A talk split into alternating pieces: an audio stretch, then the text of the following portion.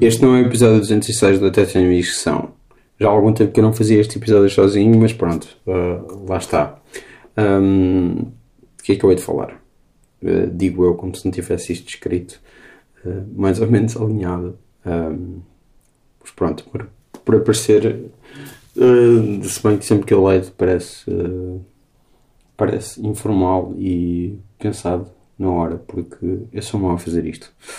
Uh, no outro dia estava na rua e já era noite e estava um tipo num apartamento a ouvir Al Green.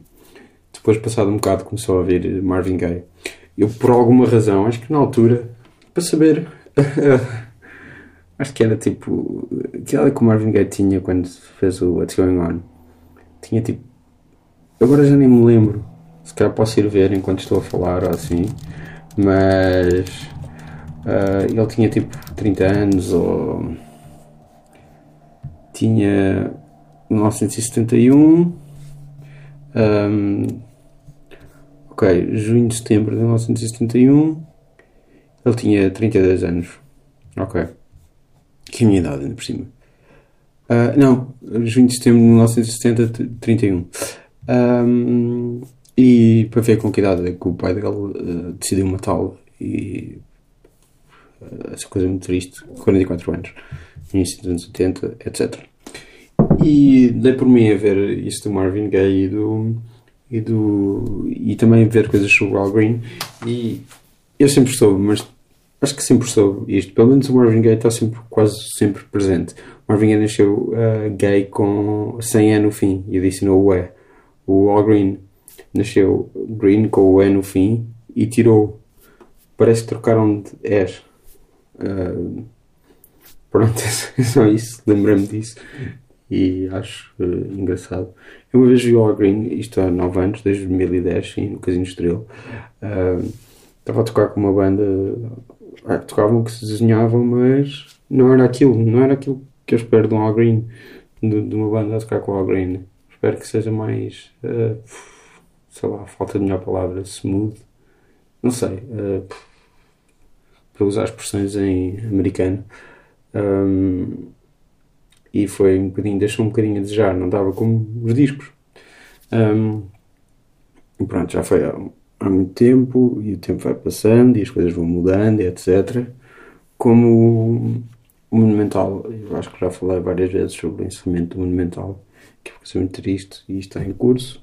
E acho que continua a fazer os fins de semana, acho que até ao final de junho, quando aquilo fechar, e provavelmente aquilo não vai voltar a ter cinema, e é a sala onde eu vi mais filmes na vida, provavelmente. Não, provavelmente, com certeza. Um, vi lá no outro dia, nessas sessões de fim de semana, o Roma Cidade Aberta, do Rossellini, com a apresentação da Maria de Medeiros. Uh, eu já não lembrava se tinha visto o filme ou não, e eu acho que eu vi quando o Nimas fez um ciclo. E não é. Acho que. Quase certeza. Uh, não é quase certeza, é de certeza. Uh, uh, na apresentação falaram de uma famosa sessão na Gulbenkian em 1973, que foi organizada pelo Bernardo da Costa, em que estava o Rossellini e o Henri Langlois da Cinemateca Francesa. E também estavam altos cargos do Estado Novo. O filme só passou, só foi autorizado pela censura porque era uma única sessão, só havia uma cópia, nem sequer tinha legendas, ia passar uma vez, pronto, lá deixaram aquilo passar. E acho que a sala estava a abarrotar, mesmo pessoas sentadas em todo lado, etc. E, e então o, houve uma ovação em pé gigante durante vários minutos, as pessoas a gritar liberdade e essas coisas todas e o Langlois terá dito ao Bernardo da Costa que vinha aí uma revolução. Um ano depois ele perguntou-lhe porque é que ele tinha dito isto e ele disse que eram muitos anos a ver cinema mudo e que dava a ver pelas caras desses altos cargos do Estado Novo que aquilo estava ali qualquer coisa a mudar. Um, enquanto esta história está a ser contada, há um tipo no público que diz que há uma senhora que está ali naquela sessão, que teve nessa sessão. Ela começa a falar. uh, e conta que a forma como se fala no 25 de Abril uh, mudou muito e que há coisas que foram esquecidas, já, não, já ninguém se lembra de nada. Ele diz que viu o filme uh, ao lado de uma pessoa muito especial, que é hoje esquecida, e foi assassinada pela extrema-direita em 1976. E começa a dizer, essa pessoa foi o Padre Maximiano, o Padre Max, foi morto pela extrema-direita em 1976. Um, e é uma das, pronto, uma das memórias que eu, que eu vou ficar, além das várias, pelo menos do Cineteatro, do Monumental, um, que adeus, vai acabar e, e não vai voltar a ver. Uh, e é triste pensar que se calhar isto não vai durar muito mais tempo, a maneira como se vê filmes, isso pode ir a uma sala, etc. Estava a pensar nisso. Uh, não sei, desde, desde a última vez que eu fiz estes episódios sozinho, como que o M tanto gozou no episódio em que ele veio, o episódio em que eu uh, mal o, o, fecheiro, o fecheiro errado e houve-se tipo pessoas ir à casa do banho e ficar tipo algum tipo, tipo, tipo, tipo, tipo, sempre tipo ficar algum tempo a, a ninguém a falar, não é? À espera. E não há introdução, não há música, não há nada, que é muito estúpido. Uh, enfim, são coisas que acontecem. É mais. Vou voltar à coisa do. No outro dia estava na Cinemateca, no cinema, e as pessoas estavam a ver isto e aquilo, e não sei, não sei o que mais.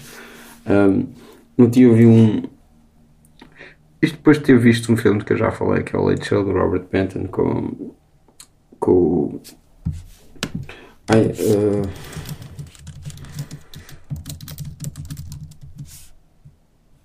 uh, com o Art Carnell e o Tomlin, uh, que era produzido pelo Altman, assim, um New Noir produzido por ele, com muitas homenagens ao passado, etc.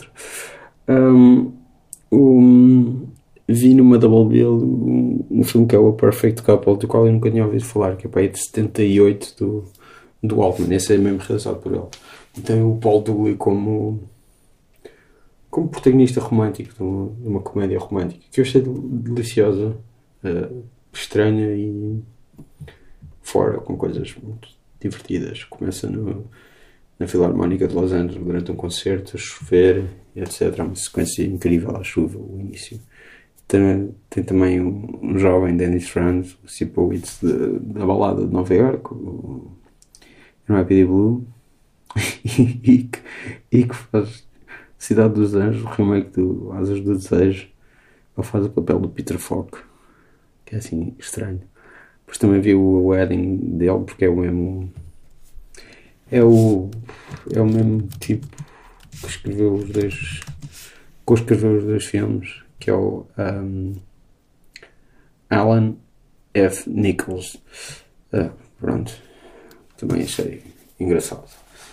Um, assim, ainda dentro de cinematecas, etc. Uh, não na cinemateca, mas em casa eu nunca tinha visto o segundo filme da Claudia Weil, que em 1978 fez o Girlfriends, que é perfeito e era tal como o Modern Romance do Albert Brooks e White Man Can't Jump do Ron Shelton um filme de que o Stanley Kubrick gostava muito. Eu gosto de decorar, vou descobrindo de vez em quando filmes de que o Kubrick gostava muito e, e acho que é um facto engraçado e completamente inútil para dizer de vez em quando quando está a falar com pessoas. De qualquer maneira, uh, a Claudia Weil descobri eu e a Elaine May, depois da Dorothy Arzner e da Aida Lupino, que já não estavam ativos nessa altura, apesar de ainda serem vivas, eu acho que a, Dorothy Arzner morre tipo em. Eu vou escrever. Em 79, sim, e a da Lupina em 95, ok, mas os últimos filmes dela são muito anteriores a isso.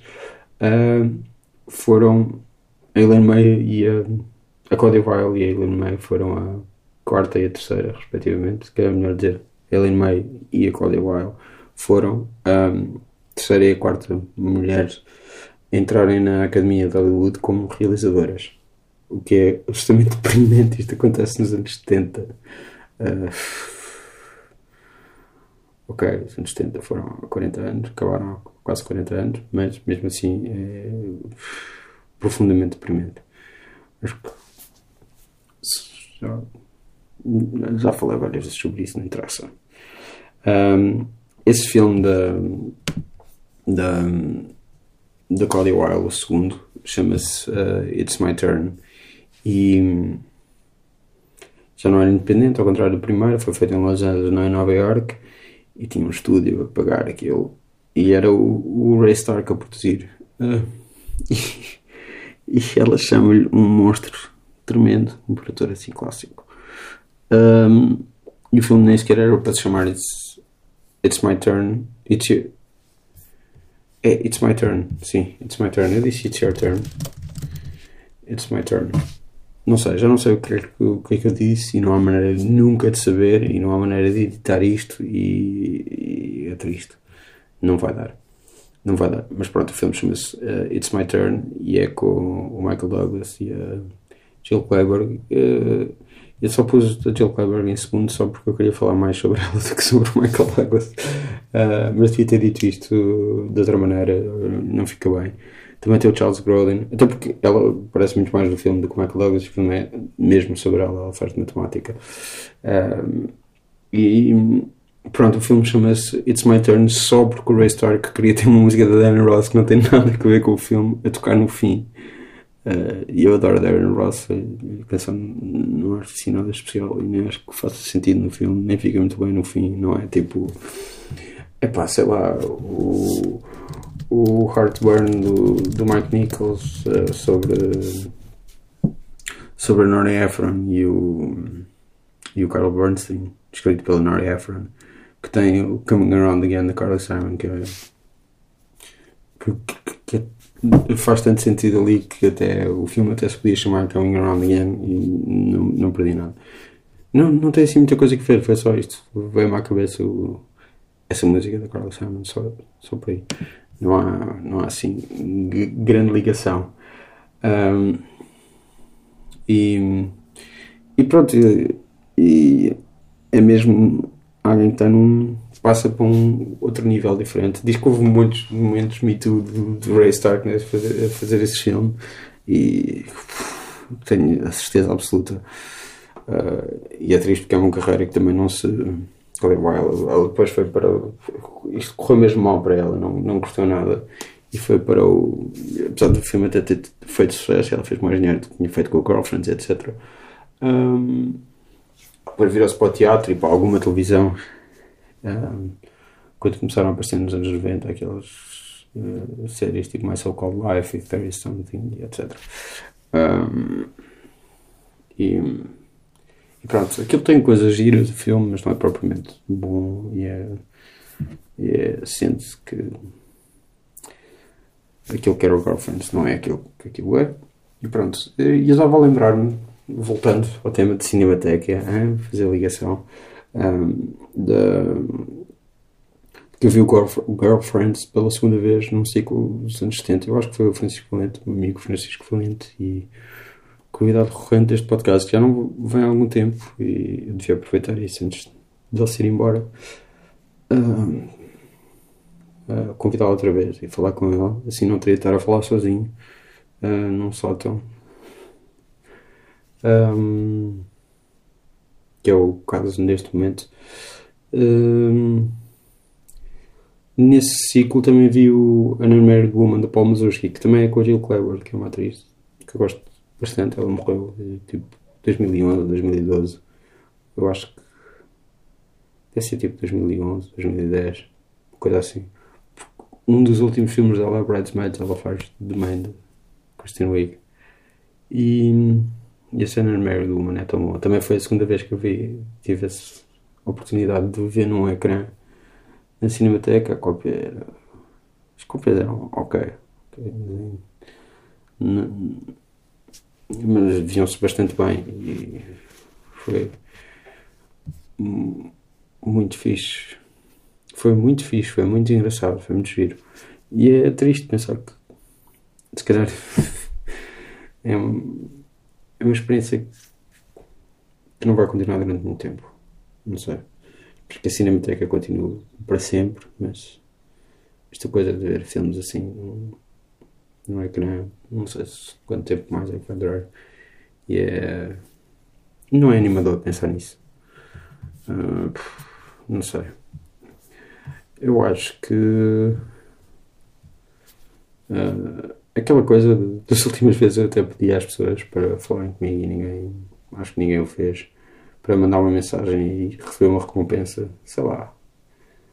Uh, Marvin Gaye. Marvin Gaye. Hmm. It's Marvin Gaye's turn. Ok, podem mandar uma coisa a dizer It's Marvin Gaye's turn e podem escrever o gay como quiserem, com um E no fim ou sem um E no fim. Uh, e pronto, é isto para a semana. Espero ter um, um episódio normal. Obrigado.